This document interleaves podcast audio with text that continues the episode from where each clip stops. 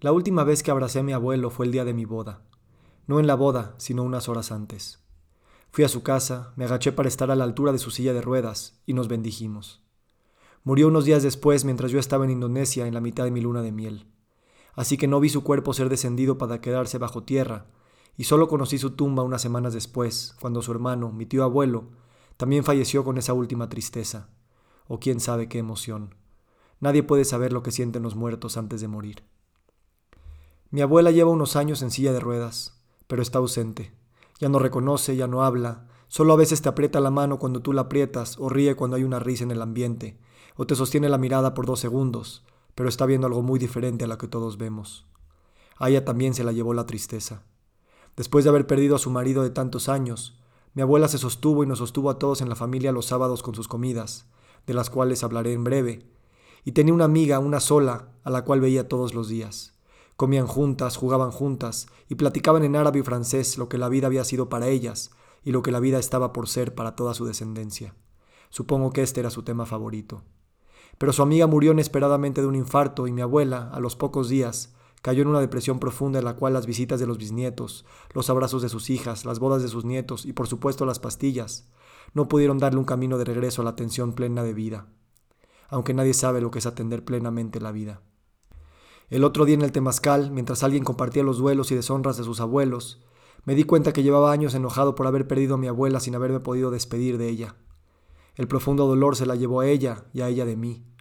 Y ahí es cuando te das cuenta que los duelos, con todas sus etapas, empiezan antes de que entierren a tu gente, y en algunos casos termina antes también del entierro. O no, y son duelos que no se terminan. Pero es muy pronto para mí saber exactamente en dónde estoy. Lo bueno es que ya reconocí el enojo. Mi abuela me metía a su cama a verla ver telenovelas cuando yo no podía entender por qué los bigotones de la pantalla hacían llorar a las rubias. Me metí a su cama para verla jugar barajas con mi abuelo. Una, dos, tres horas podían pasar viéndolos jugar y disque ayudándoles a sumar los puntos al finalizar cada partida. Mi abuela me metía a su cama donde yo olía sus olores de viejos, de viejos viajeros, que empezaron su travesía en Líbano y que los barcos y aviones llevaron a Brasil y luego a la colonia Polanco en el entonces Distrito Federal. Cada quien tenía su baño, pero ponían su dentición postiza en su buró, y solo los que dormían con ellos tenían el privilegio, Hoy llamo privilegio algo que antes llamé asquerosidad y en su momento solo sorpresa, de ver a mis abuelos intentar hablar sin dientes y ver cómo sus labios se estremecían por no tener soporte. Hace mucho que no veo a nadie hablar sin dientes y me preocupa que, aunque a mis padres también les pase, no creo que me vaya a dormir con ellos. ¿Dónde habrán quedado esas sábanas de olor rancio y familiar? Ahora que lo pienso, seguro están en algún closet. Esta familia que aprendió a cuidar y atesorar sus pertenencias, como mi abuela que viajó desde el viejo mundo hasta el nuevo con su molino de carne, y tuvo que buscar a los electricistas más ingeniosos para que cada dos o tres décadas encuentren la forma de cambiar el adaptador de corriente para que el molino siga funcionando. Ese molino que le cocinó a mi abuela cuando ella era niña, que le cocinó a mi madre cuando ella era niña, a mí cuando fui niño y a mis hijas que siguen siendo niñas. Porque, como en todas las familias, es imposible hablar de tus abuelos sin hablar de comida. Me pregunto si mis nietos me recordarán con algo relacionado a ella, muy pronto para saberlo. Mi abuelo tenía una función, hacer la ensalada del emperador que solo él sabía hacer. A pesar de ser la receta más fácil del mundo, nadie la ha podido replicar. Y no por su sabor, sino porque mezclar la mostaza y el vinagre y la sal sabe diferente cuando tu abuelo es el que lo mezcla. Cuando con ojos cerrados lo hacía y cuando con ojos abiertos pero sin ver realmente por las cataratas, lo seguía haciendo cada sábado de forma idéntica. Esa ensalada me hace llorar, de amor y de tristeza, de añoranza y agradecimiento, de saudades, como dicen los brasileños, y que bien nos vendría tener esa palabra en el español. Mi abuela hacía jocoque con fundas de almohada llenas de yogurt, que colgaba en la puerta del refrigerador, donde por décadas había gelatinas verdes y rojas esperando a que alguien las tome sin pedir permiso. Cocinaba toda la semana para la comida del sábado. Desde el lunes planeaba el menú, y con una dedicación milenaria, de esa que hemos olvidado los baby boomers y los millennials y los Z y los Y y los X, de dedicar toda tu vida a alimentar a tu familia. Nosotros no nos hemos olvidado de alimentar, de hecho, para eso trabajamos y hacemos todo lo que hacemos, pero sí olvidamos que la alimentación no es solo pedir el súper y ponerlo en la mesa.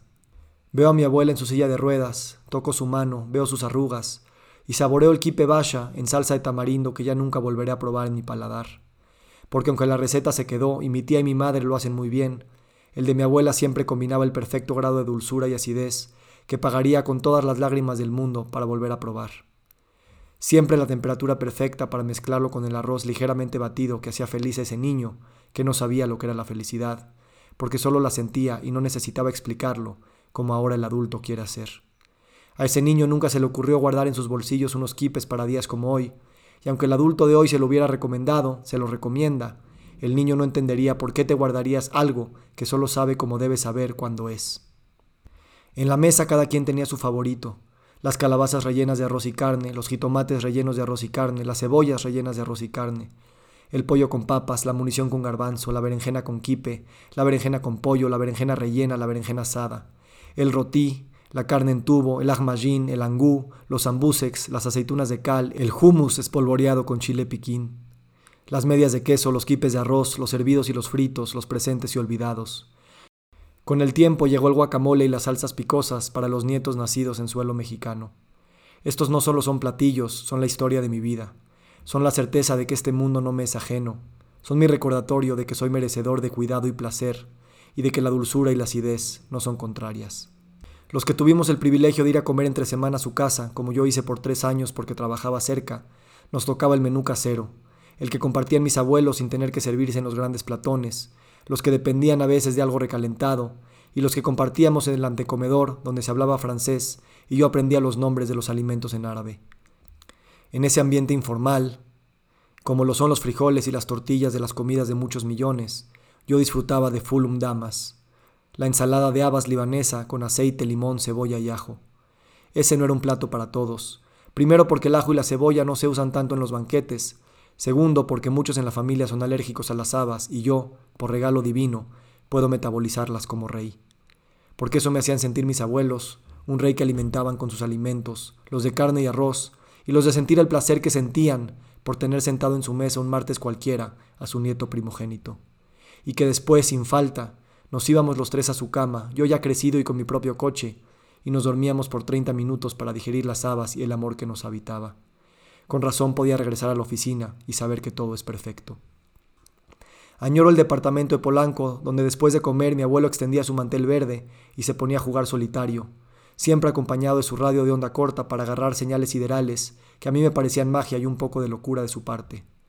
A veces sacaba sus chivas y lo compartía con mi papá, y yo, que a pesar de ser de los whiskies más vendidos y los que saben te dirán que no es de los buenos por ser mezcla y no single malt, es el único whisky que tomo y que seguiré tomando mientras viva. Me pasé varios sábados tomando sus viejos cassettes y poniendo el micrófono en mi computadora a grabar su música para poderla meter en un iPod. Toda la familia tenía prohibido ir al pasillo para no hacer ruido e interferir la grabación de las músicas, que venían de los años 30 y estaban remezclándose 70 años después del otro lado del planeta, en la peor calidad de audio posible. Mi abuela tenía una habilidad que me imagino todas las abuelas, este tipo de abuelas, tienen. Sabía perfectamente qué y cuánto comió cada quien. Podía estar en la cocina y desde ahí recriminarte el por qué te estaba sirviendo dos quipes en vez de cuatro, o por qué no te dignaste a probar las alubias rojas. No te lo decía, y no tenía el vocabulario de salud mental que hoy manejamos, pero estoy seguro que al ver tu plato al principio y al final de la comida, mi abuela sabía perfectamente cómo me sentía en ese momento. Y sí, también por solo tener un vocabulario limitado de salud mental, creía que todo se cura con más comida. Y sí, puede ser, como sé que en otras culturas, con la danza, todo se arregla. Toda mi familia sabe cuál es mi plato favorito.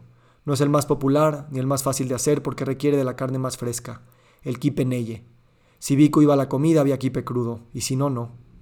Le he agradecido a mi abuela siempre por su comida y hoy, con un rastro de enojo que se está convirtiendo en aceptación y gratitud mientras escribo, que soltando la idea de negociar con el tiempo para que me traiga más quipes vaya, estoy entrando en el profundo significado de haber comido en su mesa, de haber vivido gracias a ella, y de no necesitar la continuidad de los platillos idénticos, sino en disfrutar ese rastro de vida en los arroces menos batidos que me tocará comer.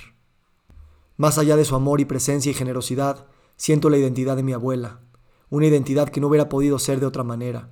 Por más que desee que mis progenitores cambien, amar sus arroces como son, amarse uno mismo celebrando esos arroces o falta de, es el significado de la vida-muerte, el destino de toda familia. Anhelo poder vivir dedicándome tan intensamente a escoger la carne fresca y a molerla en mi molino como mi abuela lo hacía, sin tener media duda de que eso es lo que debía y quería estar haciendo. Tal vez no tuvo muchas opciones, pero eso no implica que todo el universo no quepa en una vida entera dedicada a una sola vocación.